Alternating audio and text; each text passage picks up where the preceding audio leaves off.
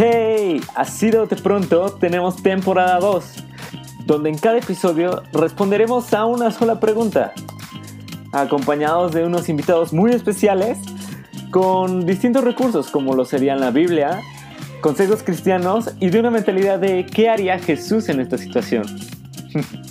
Yo soy Lalo Botello y si tú estás listo para que este se siga y siga siendo tu podcast favorito, quédate porque esto está a punto de empezar.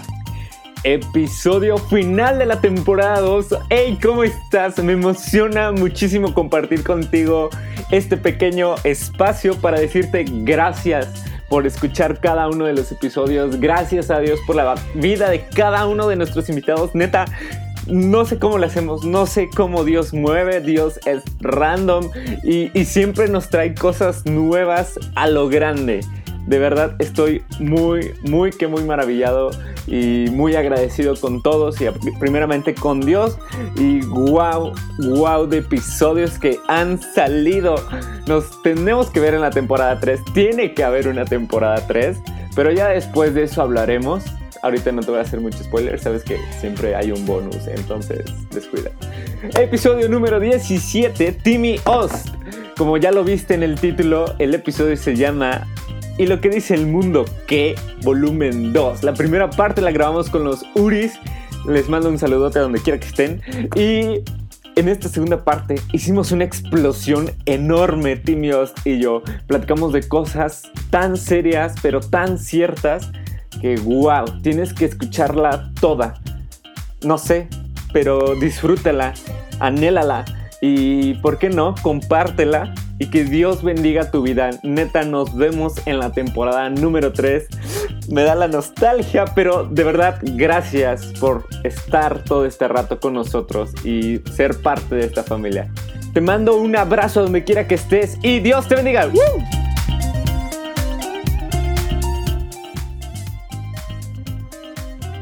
Pues bueno, episodio número 17. Este ya es ahora sí el final de temporada. Y hoy nos acompaña el buen Timmy Ost. ¿Cómo estás, Timmy? No, hombre, pues feliz de estar contigo el día de hoy. Ah, hemos, hemos estado preparando esta, esta entrevista, este episodio desde hace un tiempo atrás, así que se llegó el día y yo feliz y emocionado de acompañarte. Amén, amén. Timmy, te voy a hacer unas cuantas preguntas para que la gente te conozca, ¿vale? Venga. Ok. Uh, ¿Azul o rojo? Azul. Uh, ¿Negro o blanco? Negro. ¿Frío o calor? Frío. Um, ¿Libros físicos o libros digitales? Físicos. ¿Avengers o DC? Empate. Empate, bueno. Y ahora te voy a lanzar unas cuantas preguntas. Eh, lo, bueno, te voy a lanzar unas cuantas palabras y lo primero que se te venga a la mente, suéltalo, ¿vale? A ver. Ok, luz. Esperanza. Dios. Todo. Ya, mundo. misión. Wow. Control. Lo suelto. Ok, y por último, país. Mundo. Ya. Muy bien, Timmy. Pues ya con esta le damos a la entrevista y pues ahorita ya pasamos al programa. Ahora sí, ya estamos en el episodio número 17. Para los que ya leyeron el título, pues ya lo leyeron, pero para los que no lo leyeron, se los decimos y dice básicamente así. Y lo que dice el mundo, que volumen 2, la parte 1 la pueden encontrar por allá atrásito, la platicamos con Uri, Bren y Merbol, y hoy nos acompaña el buen Timmy. Y pues bueno, Timmy, como primer pregunta es, ¿Dios dejó de tener control del mundo? ¿A partir de cuándo? ¿Del 2020 o cuál es el ángulo? Pues hemos visto que cada vez como que todo está más en aumento, la violencia, la enfermedad, la, todo básicamente lo malo como que se está incrementando, entonces creo que es una pregunta como, wow, ¿de verdad Dios tiene aún el control? Mira, Dios nunca dejará de tener el control. Sin embargo, hablando de, del mundo, Dios jamás dejará de tener el control. Sin embargo, en nuestras vidas personales, Él nos da la oportunidad de tener el control nosotros mismos y hacer lo que nosotros queramos con nuestra vida o incluirlo en nuestra vida. Entonces, muchas veces no es que Dios haya perdido el control, es que se lo quitamos y, y Él nos da eso que, que, llamamos el libre albedrío.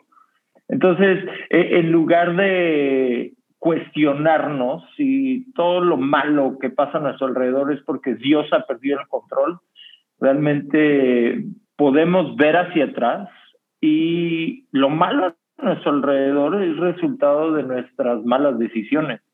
Y la primer mala decisión es haberle quitado a Dios el control sobre nuestras vidas. Oh, tremendísimo, iniciamos muy, muy bien. Pues sí, no, justo, o sea, como tratamos como de justificar que todo está en aumento en el mal porque Dios dejó de obrar, ¿no? Cuando realmente muchas veces es que nosotros más bien dejamos de, de obrar para la obra, ¿no? O sea, vemos cada vez como, pues sí, el cómo se va incrementando la violencia y es como, y, o sea, pues la otra pregunta interrogante, ¿no? O sea, es, ok, y nosotros, ¿qué tanta labor estamos haciendo afuera, ¿no? O sea, ¿qué tanto evangelio, qué tanta luz estamos llevando afuera? Y creo que también es como parte de ello, ¿no? Entonces, como segunda pregunta, dice, ¿cuándo saber cuándo, eh, cuándo actuar contra el mundo? O sea, ¿cómo sabemos qué hacer exactamente?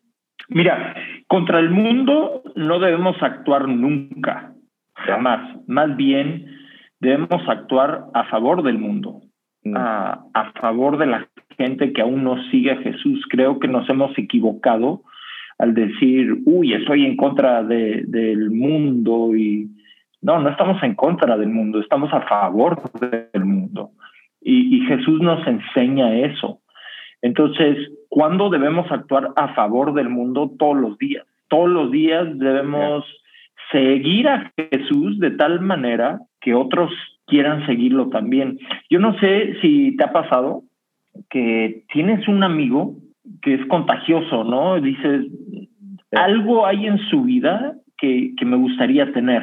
Eso es lo que puede producir en nosotros el caminar cerca de Jesús. Estamos llenos de esperanza, estamos llenos de amor, estamos llenos de optimismo, simplemente porque Jesús es parte de nosotros y lo seguimos muy, muy de cerca. Entonces, definitivamente hay una línea que trazamos con respecto a las conductas del mundo y, creo que eso es algo por lo cual tenemos que estar al pendiente y alertas siempre. Entonces, si el ángulo de tu pregunta es, eh, ¿voy a actuar como el mundo? No, jamás, pero no voy a estar en contra del mundo voy a estar a favor de ellos, voy a, voy a amarlos, voy a, voy a ser Jesús para cada uno de ellos. Fíjate que muchas personas, la única oportunidad de que vean a Jesús es a través de tu vida. Buenísimo. Y es pensar, bueno, ¿qué versión de Jesús estoy compartiendo con la gente a mi alrededor? Sí, justo, justo eso último que dijiste es algo mucho de lo que pues sí Dios me ha estado hablando, ¿no? Que es como en cada uno, eh, al encargar como esta labor del Evangelio, al encargar esta labor de que Cristo viva en nosotros, eso va a depender que de nosotros muchas personas lean la Biblia. O sea, el dicho es, tú vas a ser a lo mejor la única Biblia que ellos van a abrir. O sea, porque tu vida refleja o tendría que reflejar tanto a Jesús que, que realmente sea eso, ¿no? O sea, como lo dices, sea un cambio de comportamiento, ¿no? Porque también lo que creo es que no se trata como de técnicas, ¿no? No son como técnicas de a ver cuánto te puedo convencer de la palabra, sino de convicciones, ¿no? Y entonces cuando hablamos de convicciones es porque realmente estás viviendo eso, no solo como que vienes a tirar versículos, ¿no? Sino que realmente estás viviendo lo que me estás diciendo. Entonces, al ver que tus convicciones son lo mismo de lo que tú estás hablando, creo que es como las personas dicen, quiero eso, ¿no? No es como, ah, qué bonito me habló, sino que realmente se vea, se refleje, ¿no? ¿Qué dices? Eso, eso que comentas me, me recuerda a una conversación que Gandhi, el gran libertador de India, Mahatma Gandhi, tuvo con un grupo de pastores.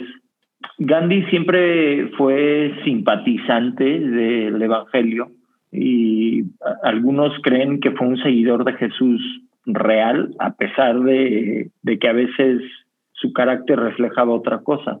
Pero cuando logró la independencia de India, un grupo de cristianos se le acercaron para como pelear por, por sus derechos también. Y Gandhi les dijo, no, espérense, no es por ahí. Entonces alguien le preguntó, le preguntó a Gandhi, oye, pero ¿por qué no nos quieres ayudar? ¿Qué, qué problema tienes con mi Cristo? Y Gandhi le responde, mira, no, no, no, no, no. Yo no tengo problema con tu Cristo. Mm. Yo tengo problema con los cristianos que no se parecen a su Cristo. Wow. Y es esta reflexión de, es mejor que sepan que seguimos a Jesús por nuestro estilo de vida que por nuestras palabras. Oh, buenísimo, ya. Ay, no puedo agregarte nada, pero sí totalmente. O sea, va, va, a predicar más lo que pueda ver de ti a lo que puedas decirme en un púlpito. ¿no? Creo que es, que es parte de ello. Y la siguiente pregunta es, ¿y si no hago nada? Pues es, es, esa pregunta se responde con una historia que Jesús contó de, de un hombre con muchísimo dinero que iba a hacer un viaje y le dio a tres de, de sus empleados recursos, ¿no? Y, y les dijo, hagan algo con esto. Dos de ellos pusieron esos recursos a trabajar y doblaron la inversión que les había dado su jefe. Uno de ellos fue y guardó lo que el jefe le había dicho. Cuando regresó el dueño le dijo que a ver dónde están, dónde están mis ingresos, ¿no? Y el que lo había escondido le dijo, no, yo tuve miedo, yo tuve miedo y lo escondí. Y los otros dos resultaron beneficiados de aquel que no hizo nada. Entonces, e, esto me lleva a, a pensar, Dios nos ha dado a cada uno de nosotros dones, una voz, algo eh, pero ¿sabes cuál es el problema? A veces, a veces quisiéramos tener lo que otros tienen, quisiéramos tener la mm. plataforma que otros tienen, quisiéramos tener la influencia que otros tienen, quisiéramos tener los seguidores que otros tienen y, y pensamos, bueno, el día que yo tenga eso voy a hacer algo. No, no, no. Si no haces algo con lo que Dios te ha dado, no esperes que, que puedas hacer algo más adelante.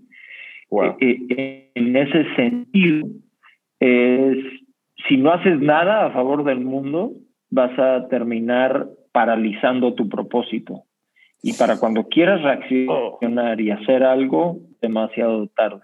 Wow, wow, sí, justo, ¿no? O sea, pues sí, o sea, con, con esta parábola tenemos, ¿no? O sea, como para entender qué es lo que pasa, o sea, al final no es cuando le dice siervo inútil, ¿no? O sea, básicamente es, no quieres hacer nada, pues no hagas nada, ¿no? Pero lo que te fue entregado le va a ser entregado a otro porque justo, ¿no? El que no, no administra lo poco no va a ser fiel en lo mucho. Entonces, no esperemos, o bueno, si los que nos escuchan no esperen a que tengan las grandezas que a lo mejor otros tienen, ¿no? No esperen a que tengan como la influencia que otros tienen, sino con esos dos, tres, cinco que alcances, no sé, al menos uno, con eso yo creo que es, la obra se completa, ¿no? El con que con uno lo hagas, se cumple más que nada. Entonces, aquí como una pregunta adicional, ¿cómo o qué consejo darle a aquellos jóvenes, chavos, que, quien sea que escuche, para no tener miedo a arriesgar, digamos, lo que Dios les ha dado y no sé, que tengan ese miedillo por, por compartir a Jesús en donde están? Mira, el miedo con respecto a lo que dices siempre va a estar fundamentado con base en la impresión que puedan tener otros de lo que piensas o del mensaje que estás compartiendo.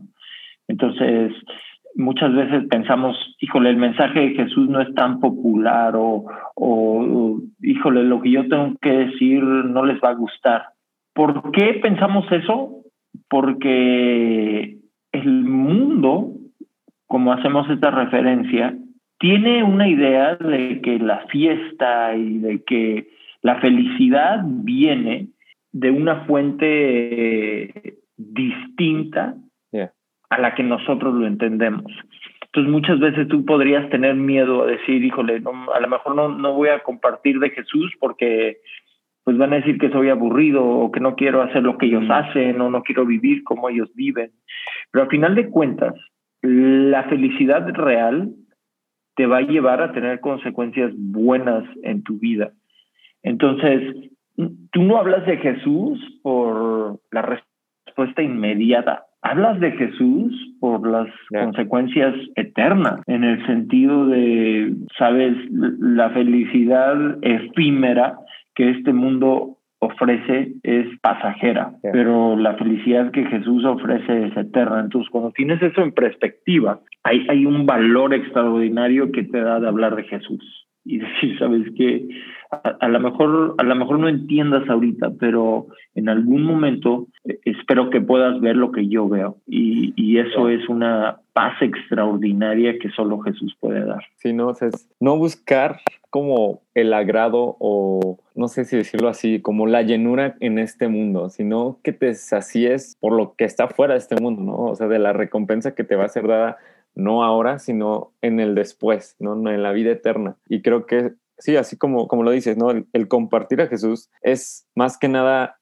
un proceso, o sea, porque no llegas, compartes a Jesús y quien te diga así como de, ah, ya, ya creo, pues yo creo que realmente no lo hace, sino que está viviendo por la fe de alguien más, ¿no? Porque creo que la misma, a veces la misma fe, para que sea auténtica, te tiene que llevar a dudar, te tiene que llevar como a, si será cierto, si existió la resurrección, si Cristo murió tres días y resucitó al tercero, sí es cierto que Dios hizo hombre, no sé, ¿no? Entonces creo que todas estas dudas eh, lo podemos ver hasta en el caso de, creo que era Tomás, ¿no?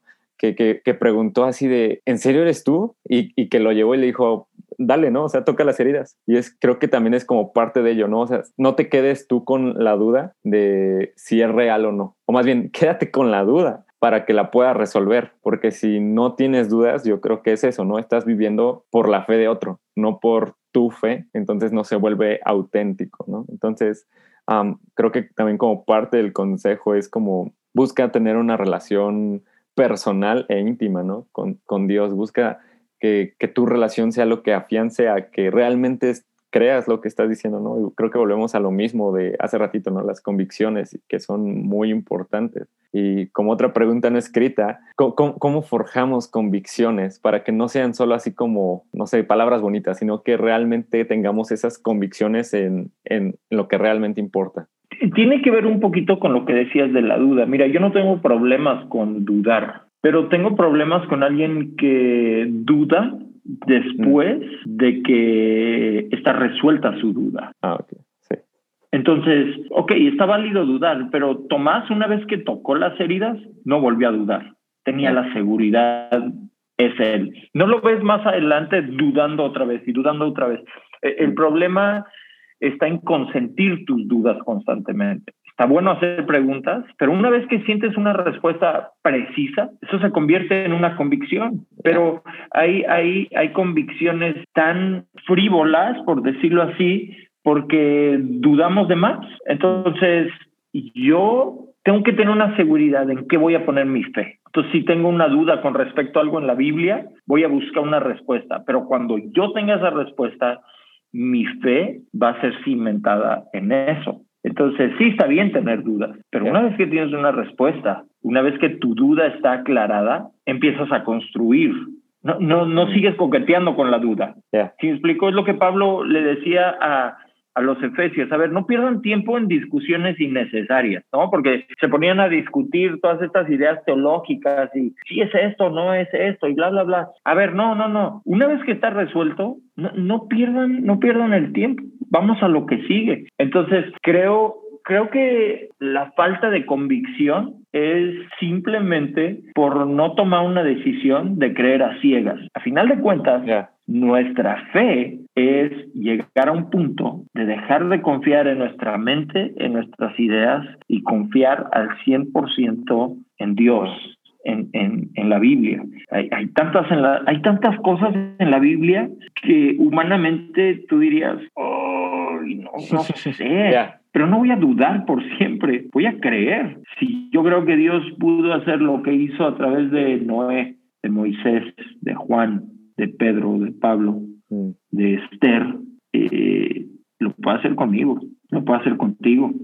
Pero ahí es donde, donde tus convicciones te empiezan a definir. Entonces, yo con respecto a, a, ese tema, las convicciones es, una vez que tú tengas firme qué es lo que crees, dale. Y tus convicciones no te hacen mejor que alguien más. Tus convicciones no te hacen tener la razón sobre alguien más. Entonces tampoco es, esto es lo que creo y todos tienen que creer conmigo. No, es lo que yo creo, eso es lo que yo entiendo, así voy a vivir mi vida. Eh, espero que algún día tú puedas definir cuál es el eje con el cual tú vives tu vida. Wow, wow, wow. Justo, ¿no? Eso, eso último me, recuerda que también hace poquito teníamos una, conversación, ¿no? Acerca de por tener la razón, eh, dejas de tener relación, ¿no? O sea, como que te vas aislando porque nadie piensa igual que tú, entonces te vas aislando, aislando, aislando, y creo que tampoco eso es como una forma correcta de, de caminar en Cristo, ¿no? O sea, también pues nos manda a, estar los unos con los otros, ¿no? A amarnos los unos con los otros, a perdonarnos, a etc, etc, etc. Y muchas veces pasa eso, ¿no? O sea, porque como no piensan igual que tú, dejas de, de amarlo, ¿sabes? Porque justo creo que también estaba escuchando hace poquillo uh, otro podcast que decía acerca de cuando quieres cambiar a alguien, es porque no sabes amarlo correctamente. Y cuando sabes amarlo correctamente, entiendes que Dios te muestra el propósito a través de su vida. Entonces es, es parte de ello, ¿no? O sea, aunque a veces escuchamos cosas retadoras para nuestras vidas o que a lo mejor no coincidan con pues nuestra fe que vamos creando, con nuestra teología que vamos formando, creo que el punto central es si ese bro cree, al igual que tú, que Dios vino al mundo, se hizo hombre, vino, eh, murió en la cruz y resucitó al tercer día, creo que eso es más que suficiente para que lo consideremos como un hermano, ¿no? Y muchas veces como que queremos que, no, no, no, hasta que lo veas así como yo lo veo, entonces te puedo llamar mi hermano, ¿no? Entonces creo que también eh, entre nosotros mismos luego como que creamos esta barrera entre unos con los otros, ¿no? Aquí que puedas agregarle. Yo creo que muchas veces invertimos más energía en construir muros que en construir puentes. Y los muros nos dividen, los puentes nos unen. Y yo creo que si entiendes a Jesús y su múltiple, su múltiple gracia, hay espacio para todo tipo de seguidores de Jesús. Y, y esto a veces, a veces nos juzgamos entre cristianos de la misma manera que juzgamos a los pecadores, mm. ¿no? Eh, me refiero a esto. A lo mejor nos sentimos mejor porque el pecado que vemos en alguien más es un pecado peor que el tuyo, mm. ¿no?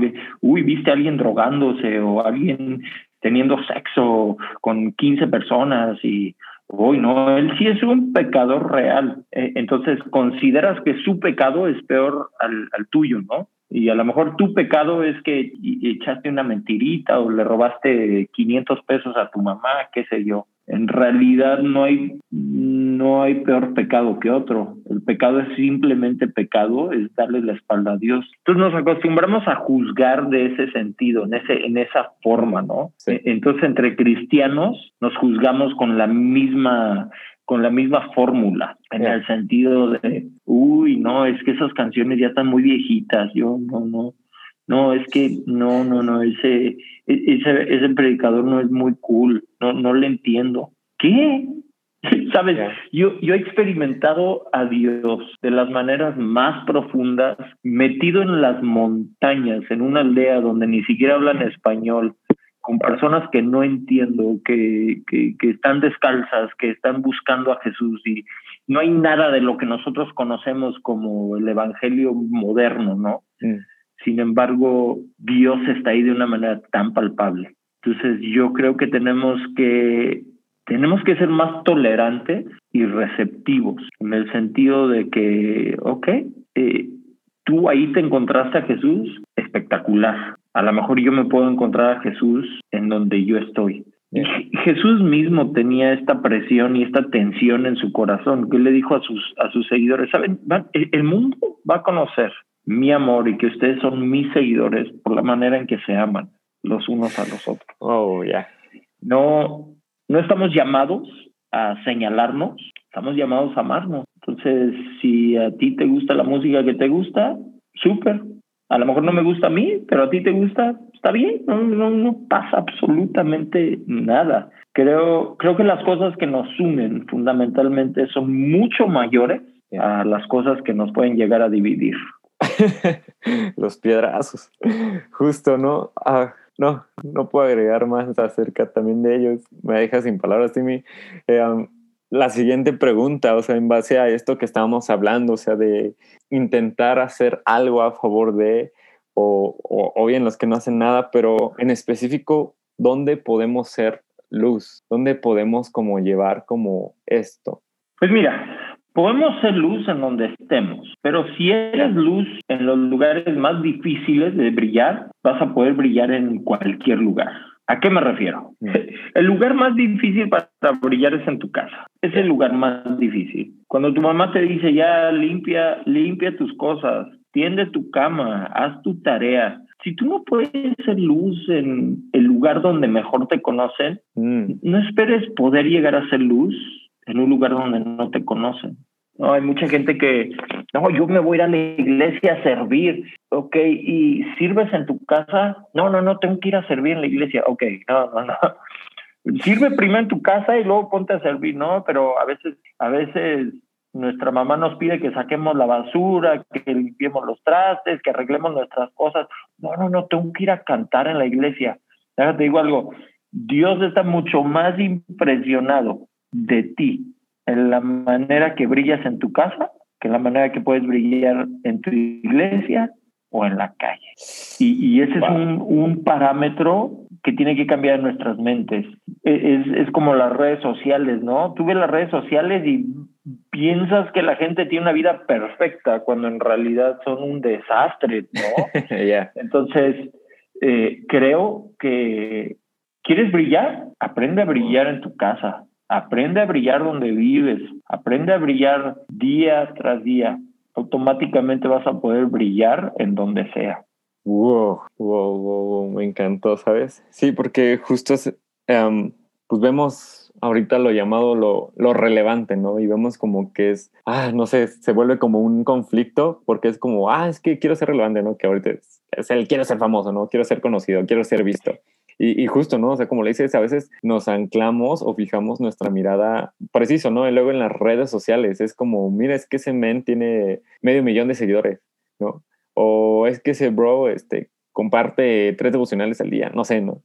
Y entonces como que te fijas un estereotipo que quieres llegar a alcanzar, pero realmente las redes sociales solo son eso, ¿no? O sea, te muestran lo que ellos quieren enseñarte, no, no realmente te enseñan como la esencia de todo lo que es, sino que no, no busques eso, no busques como el nada más ser visto o por ser visto, sino que realmente lo hagas porque lo haces con un corazón correcto, ¿no? O sea, y, y, como dices, ¿no? O sea, ser luz en medio, o bueno, agregándote más bien, ser luz en medio de luz, a veces es muy fácil, pero ser luz donde hay tinieblas, eso es el verdadero reto, ¿no? O sea, que, que para, ¿para qué te sirve, no sé, ser el TikToker cristiano más famoso si dentro de tu iglesia o no aportas nada o haces lo mismo que todos, ¿no? O sea, ¿por qué no mejor llevas eso que eres afuera, ¿no? ¿Por qué no impactas vidas de otros donde pues puedas, puedas ser mayor luz, ¿no? O sea, creo que también es parte de ello y, y, qué bueno que retomas, ¿no? O sea, el, desde casa se predica eso, desde casa eres luz, ¿no? Desde casa puedes como, ah, no sé, es que me encantó, ¿cómo, cómo lo dijiste? Y bueno, aquí no sé si quieres agregar algo que te veo acá medio querían decir algo. No, o sea, creo, creo que creo que tenemos que quitarnos de encima la presión del mundo virtual y mm. aprender a ser efectivos en el mundo real. Sí, justo.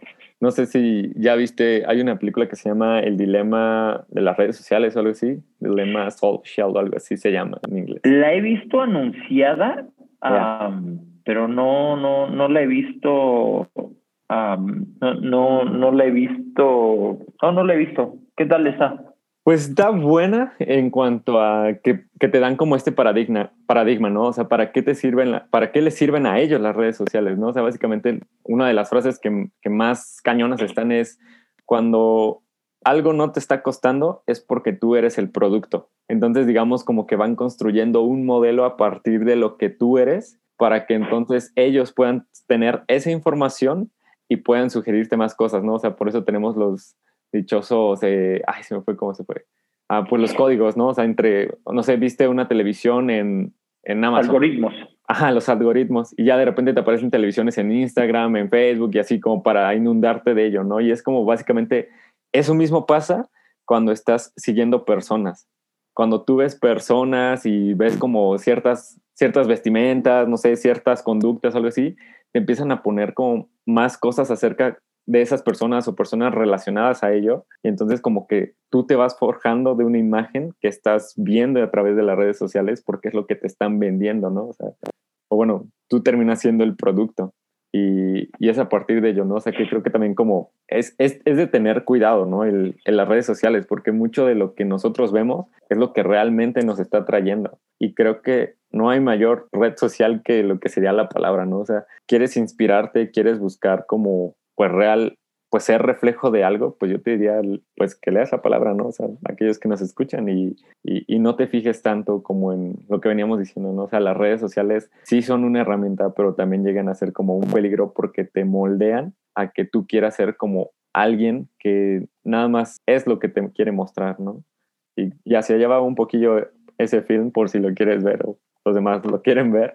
Y sí, está bueno, está bueno. Y así... Ahí lo buscaré. Ya, sí, justo. Y como última pregunta que te traigo, bueno, la pregunta yo creo que la voy a ampliar un poquito más para preguntarte qué hay sobre la maldad en aumento. ¿Qué, qué, qué pensar acerca de ello? ¿Qué hacer o simplemente el, wow, no sé, cómo impactarnos acerca de ello? Mira, la, la maldad va a aumentar tanto como nosotros la permitamos aumentar. Ahora, si lo vemos en un, si lo vemos desde un punto de vista macro, no, no hay nada que podamos hacer al respecto. Esa es la verdad. Jesús mismo nos advirtió. Miren, va a haber guerras, rumores de guerras, va a haber desastres, va a haber un montón de cosas. Entonces, la maldad en el mundo no debe agobiarnos, porque Jesús nos dijo, pero tengan la seguridad que estoy con ustedes. Entonces, si, si pensamos en la maldad del mundo, ¿no? Y el virus y las conspiraciones, y si, si vivimos afanados por atacar esa maldad, nos vamos a frustrar, porque no hay nada que podamos hacer al respecto. Jesús mismo nos dijo, en este mundo tendrán aflicciones, pero tengan paz, que yo he venido a vencer al mundo. Entonces, esa maldad macro que vemos operando en el mundo no es nuestra responsabilidad. Jesús a su tiempo va a terminar con esa maldad. Pero hay una maldad peor que nos afecta de manera personal. Y esa maldad sí la podemos atacar. Es la maldad de, la pornografía que puedes llegar a ver a las 3 de la mañana. Es, la maldad de la mentira crónica que, que no deja de decir que, que, puedas decir la verdad. E, es la maldad de las malas actitudes y las malas acciones de manera personal. Entonces, yo creo que nos deberemos, nos deberíamos preocupar más por la maldad que nos estamos causando personalmente y la maldad que estamos causando a la gente a nuestro alrededor que, que la maldad del mundo. ¿no? Digo, yo no, yo no tengo nada de mal, no tengo nada en contra de que seamos activistas y que queramos salvar al mundo. No, está extraordinario. Eh, pero primero tratemos de hacer algo por cambiar nosotros, mm. tratemos de hacer algo por, por ser mejores personas nosotros. Eh, yo siempre he creído que el mundo, el mundo no se cambia desde un escenario, el mundo se cambia una persona a la vez. Entonces, las personas que están esperando algo bueno de ti, ¿lo están recibiendo o están recibiendo un, resultado de la maldad que hay en ti. Y, esto es simplemente permitir que nuestras vidas reflejen a Jesús, que podamos ser más como Jesús. Y, te soy honesto, yo, yo estoy en esa conversación con cada uno de, de, de, ustedes, ¿no? En el sentido de que todos los días yo quiero que Jesús cambie algo en mí todos los días estoy, estoy luchando con, con malos pensamientos, con malas ideas, con malas actitudes. Eh, eh, eh, y, y, cuando logro ver eso, cuando logro ver la maldad que hay en mí, es decir, ok Jesús, yo no quiero vivir con esta maldad, y quiero ser más como tú, ayúdame. Y, y, en ese sentido es donde hay una oportunidad de, de vencer al mundo, ¿no? Y por la maldad macro, si el virus vino de no sé dónde, y si la pandemia, y si las guerras, y si Jesús se va a encargar de eso. Tengamos la seguridad de que Él cumple sus promesas. Wow. Buenísimo, sí, no, me, me encanta como dices que, que, para empezar como pues a ir en contra de la maldad, ¿no? O sea, el, inicia contigo, ¿no? Y, y, y, al iniciar contigo los demás verán como ese cambio y entonces como que empieza a ser como una cadenita, ¿no? El efecto dominó, así que, que, que cuando empiezas con uno te vas a dar cuenta que, que empieza en grande, ¿no? O sea, y, y justo, ¿no? A veces no vamos a poder hacer nada como para detener la maldad, no podemos hacer nada como para para ir en contra a lo mejor de que cada vez hay más enfermos, que cada vez hay más asesinatos, que cada vez hay más, etc., etc., ¿no?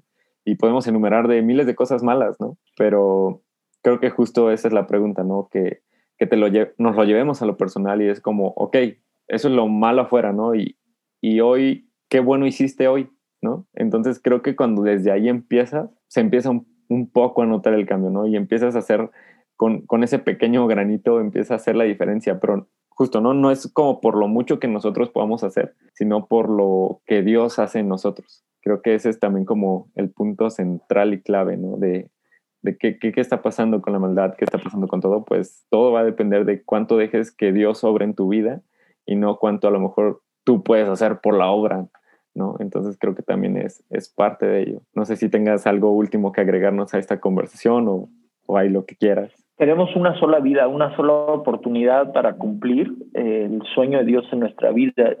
Siempre pensamos que queremos lograr nuestros sueños y me gustaría hacer esto y me gustaría hacer lo otro. Ah, hace, hace tiempo entendí que lo mejor que puedo hacer es cumplir el sueño con el cual Dios me diseñó a mí. Wow. Y los sueños de Dios a veces son diferentes a los nuestros, ¿no? Entonces quiero descubrir cuál es el sueño de Dios para mí hoy y hacer todo lo que esté en mis manos para cumplir la misión y el objetivo por el cual Dios me, me tiene aún en este planeta. Así que tienen una sola vida, vívanla al máximo y, y, toquen a todas las personas que puedan tocar. Fíjate que esta pandemia nos ha enseñado, o por lo menos a mí, que no es tan importante cuántos views tienes en, en tus videos, es más importante cuántos WhatsApp estás contestando. No, no, no, es tan importante, no es tan importante cuántos millones o miles vieron tu super plática. Es más importante cuántas personas estás acercando a Jesús de manera personal. Así que tengan, tienen una sola vida, aprovechenla y, y, y vívanla al máximo.